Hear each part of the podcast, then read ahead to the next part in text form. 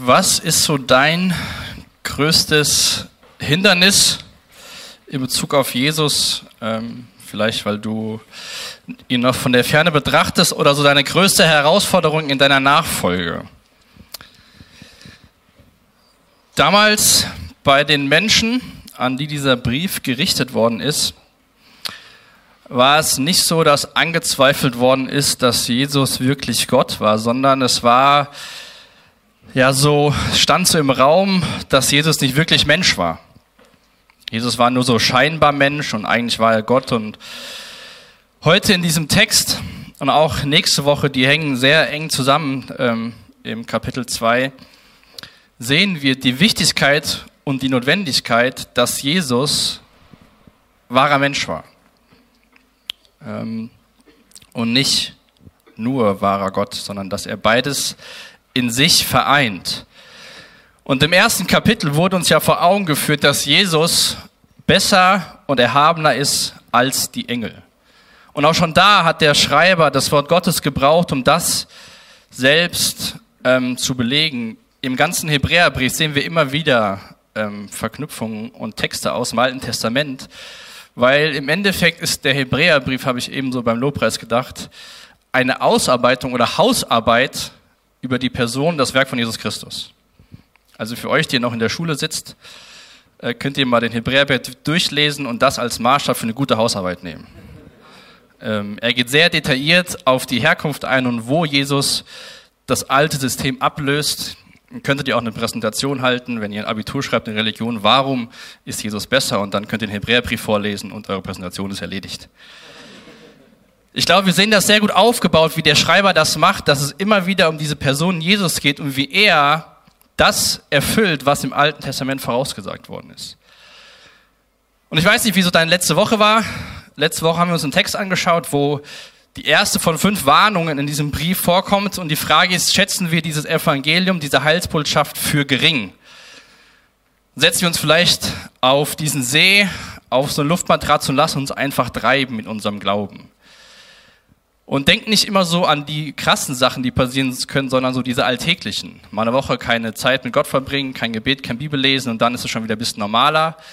Ich glaube, da stehen wir jeden Tag in der Gefahr, dieses von sich treiben lassen. Und jetzt in unserem Predigtext, Epheser, ach, Hebräer Kapitel 2, die Verse 5 bis 9, ist im Endeffekt eine Fortsetzung von äh, Hebräer 1, 13, 14.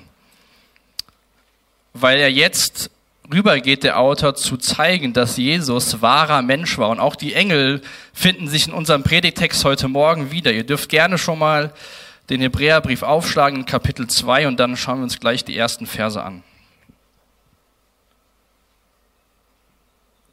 Und zwar will ich anfangen mit dem Vers 13 aus Kapitel 1, um nochmal so diesen Übergang zu finden. Hebräer 1 ab Vers 13 bis Hebräer 2 Vers 5 und außer 1 bis 4. Und Gott hat und hat Gott je zu einem Engel gesagt, setze dich an meine rechte Seite, bis ich deine Feinde zum Schemel für meine Füße gemacht habe? Nein, die Engel sind alle nur Diener, Wesen der unsichtbaren Welt, die denen zur Hilfe geschickt werden, die am kommenden Teil Heil haben sollen. Dem Erbe, das Gott uns schenkt. Dazu kommt noch etwas. Gott hat die zukünftige Welt, um die es in unserer Verkündigung geht, nicht den Engeln unterstellt. Allein in den beiden Versen geht es zweimal, geht es zweimal um die Zukunft. Vers 14, das kommende Heil. Vers 5, äh, die zukünftige Welt. In Hebräer 1, Vers 2 lesen wir von dem ja, Satz oder Wort, Worten am Ende der Zeit. Hebräer 6, Vers 5 lesen wir von der kommenden Welt.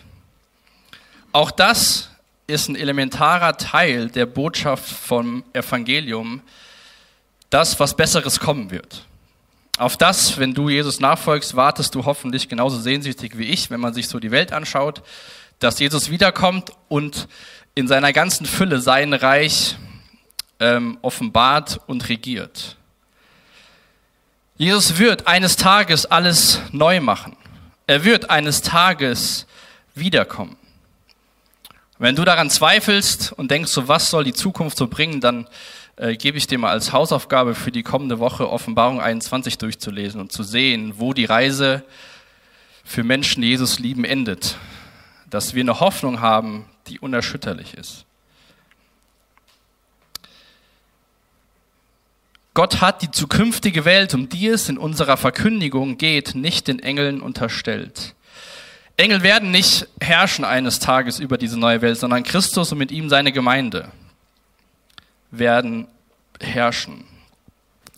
Diese Ordnung, die sich Gott gedacht hat bei der Schöpfung, wird wiederhergestellt sein. Und die Herausforderung für dich und für mich im Alltag ist, dieses Leben, dieses ewige Leben fängt ja nicht erst mit dem Tod an, mit dem geistlich, also mit der Erkenntnis selbst, dass man sie selbst stirbt schon, aber nicht mit dem physischen Tod hier auf Erden, sondern mit diesem Tag der Rettung. Und das ist diese, ja, dieser Zwiespalt in uns, da schon irgendwas da ist, aber noch nicht so ganz. Und in Offenbarung 22, ganz am Ende der Bibel, lädt uns Jesus ein, zu sagen, denkt daran, ich komme bald, sagt Jesus. Glücklich, wer sich nach diesem Buch und seiner prophetischen Botschaft richtet. Denkt daran, ich komme bald. Und ich will uns einfach nochmal Mut machen, auch durch diesen Vers, den, der, den, den wir hier lesen, Vers 5, unsere Augen auf das zu richten, was kommt. Im Abendmahl blicken wir auf das, wo wir herkommen, dass wir verloren sind, dass wir schuldig geworden sind, dass Christus für uns die Schuld bezahlt hat. Und in Gottes Wort sehen wir, dass es von da aus eine wunderbare Zukunft für uns gibt. Dass wir darin ruhen dürfen, dass in dieser zukünftigen Welt nicht der Fürst dieser Welt, der Teufel regiert, sondern Jesus Christus. Und in Christus hat diese großartige Zukunft durch seine Auferstehung und seinen Tod und seine Auferstehung hat sie schon angefangen. Und so eine Spannung werden wir haben, bis wir eines Tages bei ihm sind oder er sich oder er uns zu sich holt. Und mit dieser Brücke, Vers 5 zu Kapitel 1, fängt er jetzt an, auch, ihr dürft gerne schon mal in eurer Bibel Psalm 8 aufschlagen und da so in beiden Stellen eure äh, Finger festhalten, Psalm 8 und auch in unserem Text hier im Hebräer 2. Denn der Autor gebraucht Psalm 8, die Verse 5 bis 7 und zitiert sie hier, um zu zeigen, dass Jesus der wahre Mensch ist. So, nachdem der erste Adam versagt hat, ist ja, wird ja Jesus auch der letzte Adam genannt, auch im Römerbrief. Und Jesus verkörpert im Endeffekt das in seinem Leben auf dieser Erde, wie wir hätten sein können, wie wir hätten handeln können. Wir Menschen leben nicht so das Leben, du und ich leben nicht so das Leben, zu dem wir geschaffen worden sind. Und ich meine das jetzt nicht gesellschaftlich zu sagen, schau auf dich und verwirkle dich selbst, sondern ich meine das biblisch gesehen. Ähm, dass Gott hatte oder hat weiterhin ein anderes Ziel für die Menschen. Gottes Wunsch ist nicht, dass wir auf dieser Erde hier leben, uns ablagen, uns Sorgen machen, ähm, sondern Gottes Ziel, Gottes Wunsch für die Menschheit war der Garten Eden und er wird es eines Tages wiederherstellen. Der Zoo ist auch für mich so eine Sache, da habe ich sehr gemischte Gefühle. Ich weiß, dass Kinder das total gerne mögen, aber auch Tiere sind nicht für den Zoo geschaffen. Tiere sind dafür geschaffen, in Afrika sich frei zu bewegen. Ich weiß nicht, wer das von euch schon so Tiere in Natur gesehen hat. Das ist nochmal was ganz anderes, wie so hinterm Käfig, das den Kindern zu zeigen. Oder auch, wenn du ein Auto hast mit einem kleinen Motor und willst einen riesen Anhänger ziehen, ist dein Auto nicht dafür geschaffen, diesen Anhänger zu ziehen. Es gibt so bestimmte Dinge, da ist uns klar, das ist nicht dafür geschaffen. Wir Menschen sind auch nicht für ein Leben unter der Sünde, unter der Last der Sünde geschaffen. Das war nicht Gottes Intention, als er uns geschaffen hat, zu sagen, ja, ich schaffe jetzt mal die Menschen, dann haben sie ein paar schöne Jahre im Garten und dann müssen sie den Rest des Lebens leiden. Wenn du dieses Gottesbild hast, dann wünsche ich mir und bete ich, dass sich das stückweise auch dich heute Morgen verändert, zu sehen, was Gott sich für dich wirklich wünscht. Denn wir sind nicht Tiere im Zoo, sondern Menschen in Freiheit in Gottes Gegenwart. Und jetzt schauen wir uns mal an, Vers 6 im Hebräerbrief und wie gesagt, kommen gleich auch zu Psalm 8, von daher lasst ruhig beide Seiten offen. Hebräer 2 ab Vers 6. Es gibt eine Stelle in der Schrift, an der ausdrücklich gesagt wird, Was ist der Mensch, dass du Gott an ihn denkst? Was ist der Menschensohn, dass du dich um ihn kümmerst? Du hast ihn für eine kurze Zeit geringer gemacht als die Engel, dann aber hast du ihn mit Herrlichkeit und Ehre gekrönt und hast ihm alles unter die Füße gelegt. Der, von dem hier die Rede ist, ist es, dem Gott alles unterstellt hat. Mit anderen Worten, es gibt nichts, worüber er nicht der Herr wäre. Allerdings, allerdings ist das gegenwärtig für uns noch nicht im vollen Umfang sichtbar. Amen dazu. Kognitiv lesen wir sowas und sagen, jawohl, Jesus ist Herr über alles. Praktisch kommt der Montagmorgen und Jesus ist noch Herr meiner Erlösung. Als ich diesen Text gelesen habe und dann auch nochmal den Psalm 8 gelesen habe, ist mir sowas eingefallen, ich hoffe, ihr versteht das richtig, so diese Geschichte vom Tellerwäscher zum Millionär. Ja, wird so eine Geschichte erzählt und irgendein Bub in der armen Gegend hat es geschafft, der hat immer alles gegeben, hat gearbeitet, gearbeitet und hat dann irgendwann eine Idee gehabt und hat es einfach gewagt, hat ein kleines Geschäft angefangen, hat angefangen, was zu verkaufen und dann hat er mehr Geld gehabt und wieder mehr verkauft und jetzt lebt er in einem tollen Haus in einer schönen Gegend am Wasser. So Geschichten hören wir, so Geschichten sind passiert, so Erfolgsgeschichten stehen immer direkt irgendwo auf irgendwelchen Webseiten und viele Menschen träumen sowas.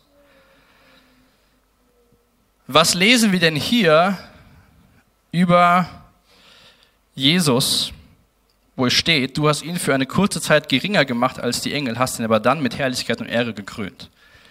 Nur das Ding ist, dass Jesus diese Herrlichkeit und Ehre vorher schon hatte und sie abgelegt hat um unseren Willen. Wahrer Mensch geworden ist. Und weil er gemäß dem Willen Gottes gelebt und gehandelt hat, hat er wieder diese Stellung eingenommen, die ihn mit Herrlichkeit und Ehre krönt. Der, von dem hier die Rede ist, ist es, dem Gott alles unterstellt hat. Jesus hat diese wunderbare Herrlichkeit beim Vater verlassen, ist Mensch geworden und sitzt jetzt wieder zur Rechten des Vaters und hat Herrlichkeit und Ehre. Wir haben heute Morgen ihm Ehre gegeben mit unseren Worten, die wir gesungen haben. Jesus gebührt unser Lob mit unseren Stimmen, aber auch mit unserem Leben. Jetzt zu Psalm 8, diese Verse, die hier zitiert werden, Psalm 8, Verse 5 bis 7. Und ähm, ich, mir war Anfang der Woche nicht so klar, dass dieser Psalm 8 ähm, spannender ist, als man ihn vielleicht beim ersten Mal lesen denkt, wie er ist. Weil wenn wir uns das so durchlesen aus Psalm 8, sieht man auch so ein bisschen die Geschichte der Menschheit dahinter. Psalm 8 steht in der Mitte von den Psalmen 3 bis 14, ganz am Anfang von den Psalmen. Warum erwähne ich das? In den Psalmen 3 bis 7 sehen wir, wie David uns einlädt, als König über seine Geschichte, seiner Vergangenheit nachzudenken, wie er machtlos war, von Feinden umzingelt und sich verstecken musste und er zu Gott flieht und um Hilfe bittet. Dann schreibt er diesen Psalm 8, was ist der Mensch, dass du an ihn denkst? Und in Psalm 9 bis 14 gesellen sich weitere Menschen zu David, Menschen, die man sagt, sie arm und unterdrückt waren, die von mächtigen Herrschern unterdrückt werden, wie David. Sie schreien zu Gott und bitten ihn, sich diesen Mächtigen dieser Welt entgegenzustellen und seinem Volk, dem Volk Israel, Recht zu verschaffen. Also lauter Sachen, wo es um Ungerechtigkeit, um Klage geht, um Hilfeschreie. Und dann sagt David, was ist der Mensch, dass du an ihn denkst? Hast du diese Frage Gott persönlich schon mal gestellt? Was, wer bin ich, dass du an mich denkst, Gott? Ich glaube, das offenbart eine sehr gute geistliche Einstellung gegenüber diesem großen, herrlichen Gott. Was bist du, Gott, dass du an mich, Benny, denkst? Äh, was ist der, was bin ich, dass du an mich denkst? Weil das rückt unser Verständnis von Gott, dem Schöpfer dieser Welt und dem Menschen als geschaffenes Wesen, glaube ich, in guten, ins gute Gleichgewicht. Dass wir darüber nachsinnen dürfen, was, wer sind wir, dass du an uns denkst, erkennen wir unsere, unseren Status als Mensch an und auch die Erhabenheit als, als Gott, der die Welt geschaffen hat. Er hat uns die Krone der Schöpfung genannt. Wir dürfen, durften mit ihm und dürfen weiterhin mit ihm Gemeinschaft haben. Und das sehen wir auch in diesem Psalm 8, wo Gott als der Schöpferkönig gepriesen wird. Und wir sehen, dass er dennoch uns Menschen dazu gebraucht, seine Ziele zu erreichen, die Mächtigen zu entmachten, das Böse zu besiegen. Dann wird er wieder gepriesen als Gott, der Schöpferkönig des Himmels. Und dann dieser Vers 5, dass Gott doch die unbedeutenden Geschöpfe gebraucht, um sein Ziel zu erreichen. Dass Gott alles unterstellt hat. Ihr dürft gerne weiter im Alten Testament nach vorne schlagen. Ins erste Kapitel, in Genesis Kapitel 1, äh, möchte ich gerne mal die Verse vorlesen, wo Gott uns Menschen geschaffen hat.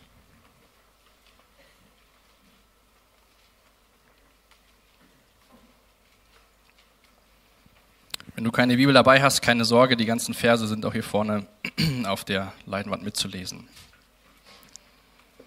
Genesis Kapitel 1, der Schöpfungsbericht über den Menschen. Gott sprach, lasst uns Menschen machen als unser Ebenbild das uns ähnlich ist. Sie sollen über die Fische im Meer, die Vögel am Himmel, die Nutztiere, die wilden Tiere und alle Kriechtiere herrschen. So schuf Gott den Menschen als sein Bild. Als Gottes Ebenbild schuf er ihn. Als Mann und als Frau schuf er sie. Gott segnete die Menschen und sagte zu ihnen, seid fruchtbar und mehret euch, bevölkert die Erde und nehmt sie in Besitz, herrscht über die Fische im Meer, die Vögel am Himmel und alle Kriechtiere. Das sind Gottes Absichten mit uns Menschen gewesen. Und sind sie weiterhin. Das war der Zustand, in dem Adam und Eva gelebt haben, bis die Sünde alle Absichten Gottes zerstört hat und verdreht hat. Gott hat dem Menschen eine Aufgabe gegeben, über diese Erde zu herrschen, sie zu nutzen. In anderen Übersetzungen lesen wir auch in dem Schöpfungsbericht zu bebauen und zu bewahren, sich zu vermehren die Schöpfung war da, dem Mensch zu dienen und der Mensch hat sie bekommen als Gottes Verantwortung darüber, damit gut umzugehen. Wir Menschen durften gemeinsam mit Gott als Partner in dieser Welt regieren und dann kam Sünde dazu. Genesis Kapitel 3. Und seitdem ist eigentlich nichts mehr so, wie es mal geplant war. Wir bebauen, bewahren nicht Gottes Schöpfung, sondern wir rauben sie aus. Wir wollen unser eigener Herrscher sein. Wir herrschen nicht mit Gott gemeinsam, sondern wollen uns über Gott stellen. Wir sehen vieles nicht mehr als Geschenk an, sondern als gegeben. Das gehört uns. Wir verdienen Geld, zäunen irgendwelche Sachen ein, die Gott geschaffen hat und wollen Geld dafür haben, weil Leute sich das angucken wollen. Die Sünde hat alles verdreht. Das, was Gott sich gedacht hat, funktioniert aktuell nicht so. Und dann stückweise dann doch wieder, weil wir Jesus haben und er uns dabei hilft, so zu leben, wie Gott es wünscht. Und so sind wir schon teilweise in dieser neuen Weltordnung, aber noch nicht so wirklich angekommen, bis er wiederkommt. Ich lese uns mal ein Zitat vor von David Gusik. Er sagt, Gott gab dem Menschen die Herrschaft über die Erde, aber der Mensch büßte durch seine Sünde durch die Sünde seine Macht, nicht sein Recht und Autorität ein, diese Herrschaft zu übernehmen und das Prinzip des Todes nahm ihm die Macht zu herrschen. Adam und Eva haben dem Teufel, der Schlange, dem Satan mehr geglaubt als Gott. Seitdem geht es mit uns Menschen bergab. Und dann am Ende geht es wie eine Rakete auf einmal richtig bergauf diese, dieser Wunsch Gottes für die Menschheit war zerstört worden.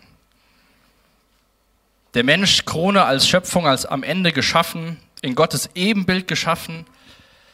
Die Möglichkeit, uns wurde die Möglichkeit gegeben, mit Gott Gemeinschaft zu haben, mit ihm zu kommunizieren. Wir haben Verstand bekommen. Wir sind nicht angetrieben wie Tiere von irgendwelchen Trieben, weil sie Hunger haben oder irgendwas anderem hinterherjagen. Wir haben alles bekommen von Gott und diese Sünde hat es kaputt gemacht. hat es verdreht. Was ist der Mensch, dass du an ihn denkst? Was ist der Menschensohn, dass du dich um ihn kümmerst?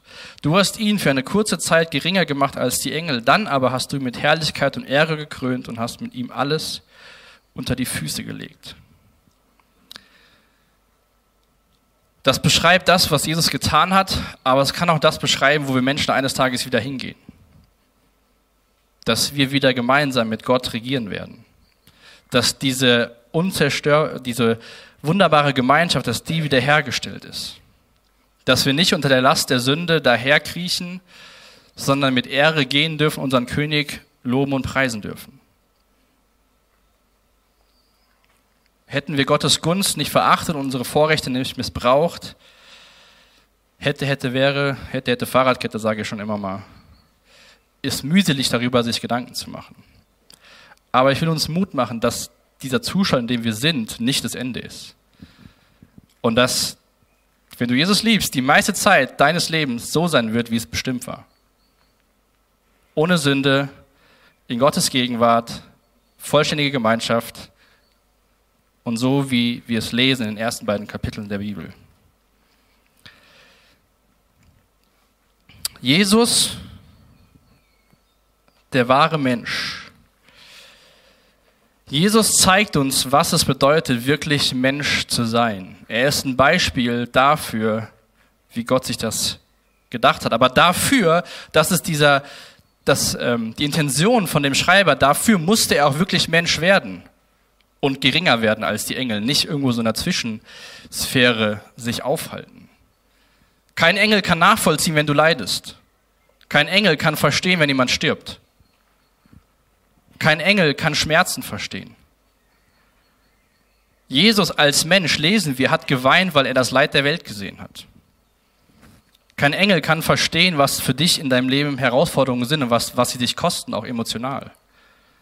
Jesus kann das. Auch da widmet der Schreiber vom Hebräerbrief sehr viel Zeit darauf, wie Jesus, unser hoher Priester, besser ist als die Priester im Alten Testament. Jesus kann dich verstehen. Jesus hat den Tod gespürt. Jesus ist geringer geworden. Jesus ist Mensch geworden.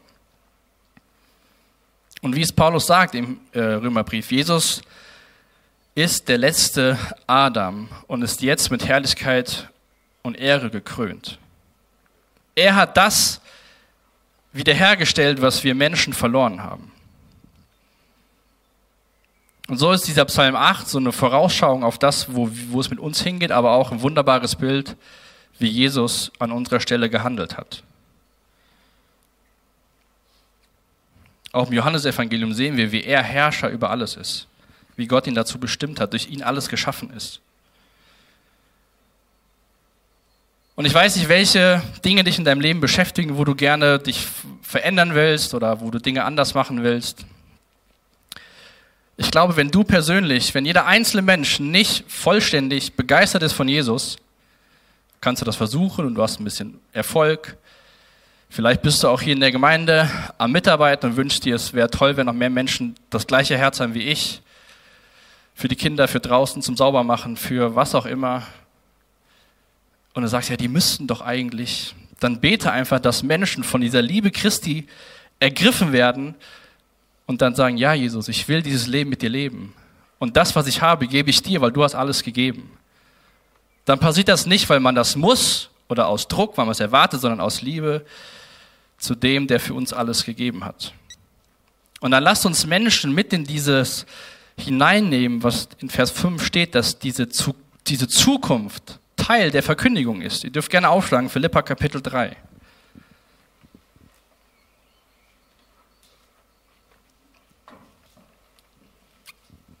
Philippa Kapitel 3, die Verse 20 und 21. Wir dagegen sind Bürger des Himmels und vom Himmel her erwarten wir auch unseren Retter, Jesus Christus, den Herrn.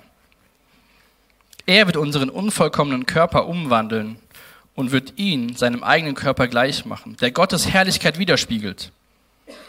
Er hat die Macht dazu, genauso wie er auch die Macht hat, das ganze Universum seiner Herrschaft zu unterstellen. Immer wieder geht es in diesen Versen, auch in unserem Text, darum, dass alles Jesus unterstellt ist.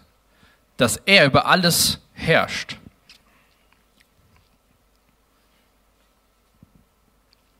Es gibt nichts, Hebräer 2, Vers 8, worüber er nicht der Herr wäre. Allerdings ist das gegenwärtig für uns noch nicht im vollen Umfang sichtbar. Damit Jesus das alles sein kann, musste er wahrer Mensch werden, um diese Verbindung zu Gott wiederherzustellen, um den Tod zu entmachten. Auch der Tod hat keine Macht über Jesus Christus. Sagt ja auch Paulus in 1. Äh, Korinther 15, Tod, wo ist dein Stachel? Christus hat ihn genommen.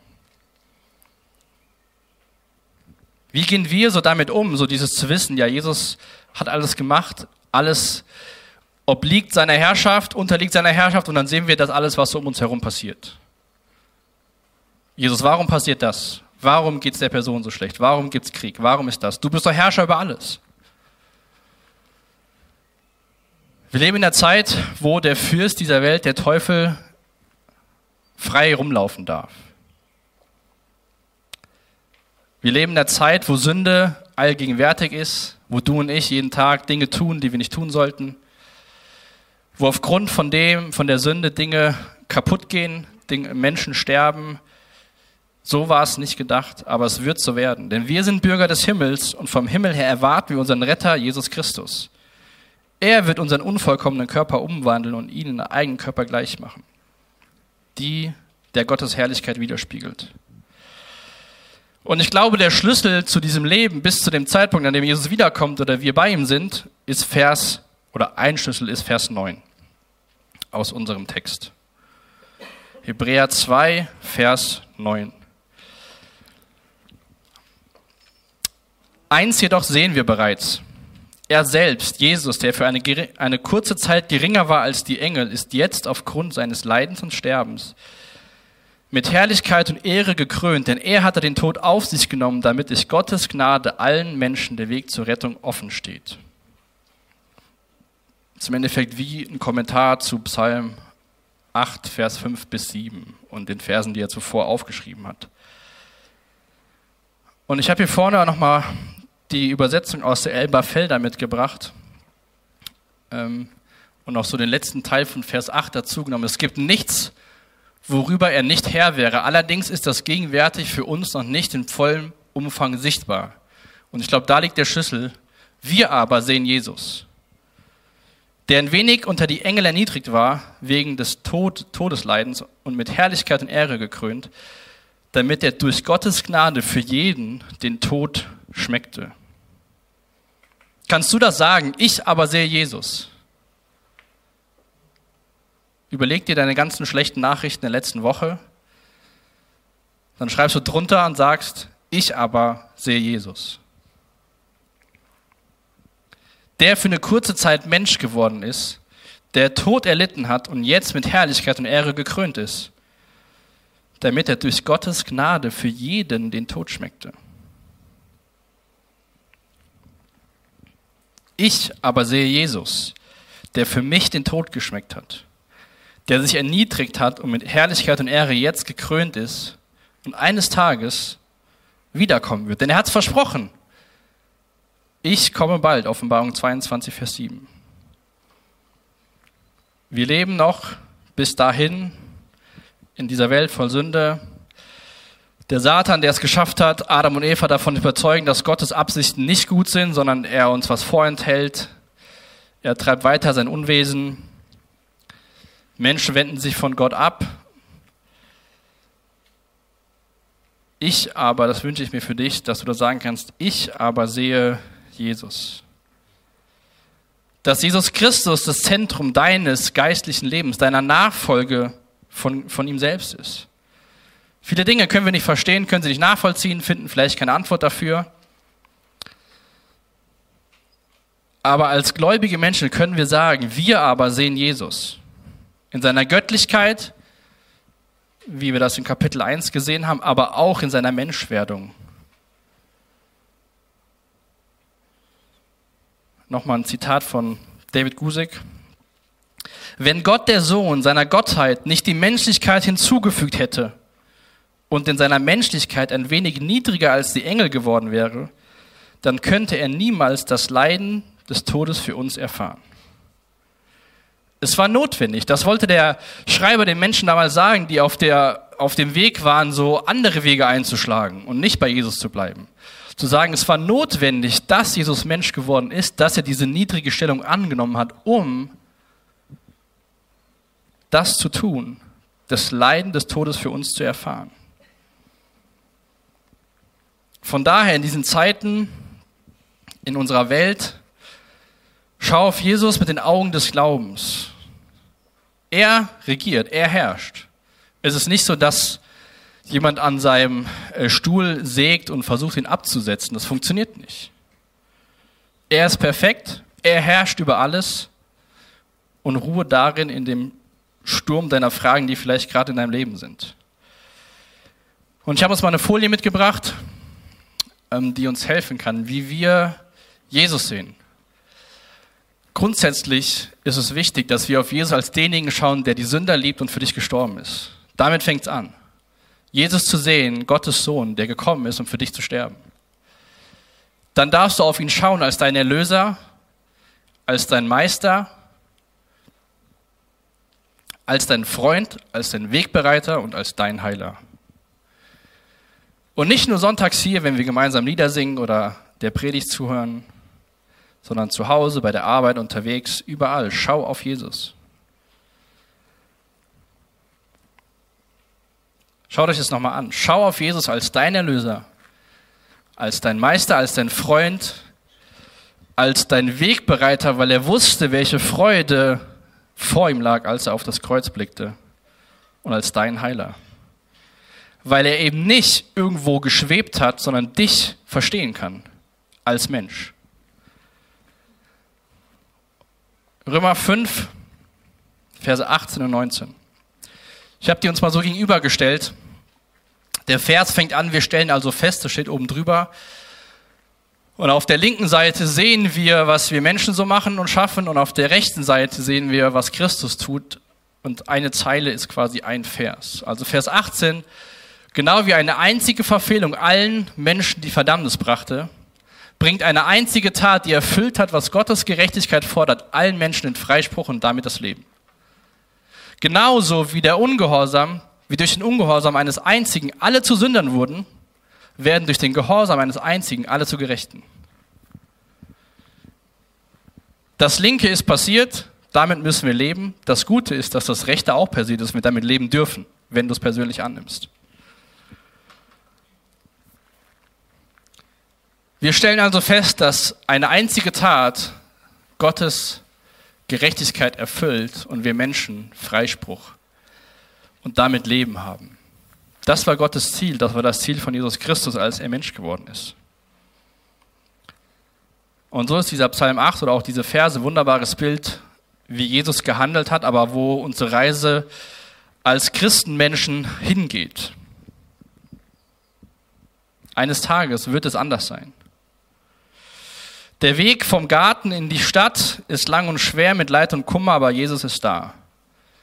Der Weg vom Garten Eden bis in das ewige und neue Jerusalem ist lang und schwer mit Leid und Kummer, aber Jesus ist da. Kannst du sagen, ich aber sehe Jesus als dein Erlöser, als dein Meister, als dein Freund, Wegbereiter und Heiler? Wenn du Jesus so noch nie gesehen hast, dann will ich dich einladen, das vielleicht heute zum ersten Mal zu tun. Wie gesagt, Jesus spricht Einladungen aus, immer wieder. Und wir dürfen darauf reagieren und sagen, danke, ich nehme dieses Opfer an, ich bekenne dir meine Schuld oder ich unterstelle mich deiner Herrschaft. Vielleicht gibt es auch Dinge in deinem Leben, Gedanken oder Verhaltensweisen, die du vielleicht neu dieser Herrschaft Jesus unterstellen solltest. Zu sagen, hey, da ist das und das, da lebe ich sehe keinen Jesus. Ich will mich dieser Herrschaft, diesem Gehorsam des einen will ich mich unterstellen. Nicht aus Zwang, nicht aus Furcht, sondern weil Jesus dich liebt. Er hat den Tod gemachtet, er ist gekommen, damit er durch Gottes Gnade für jeden den Tod schmeckte. Siehst du Jesus? Ich will uns zum Abschied noch, zum Abschluss, nicht zum Abschied. Wenn der Abschied ist, dass Jesus wiederkommt, dann zum Abschied. 2. Korinther vorlesen, ihr könnt gerne schon mal aufstehen. Die Verse 16 äh, und 17. Das sind also die Gründe, weshalb wir uns nicht entmutigen lassen.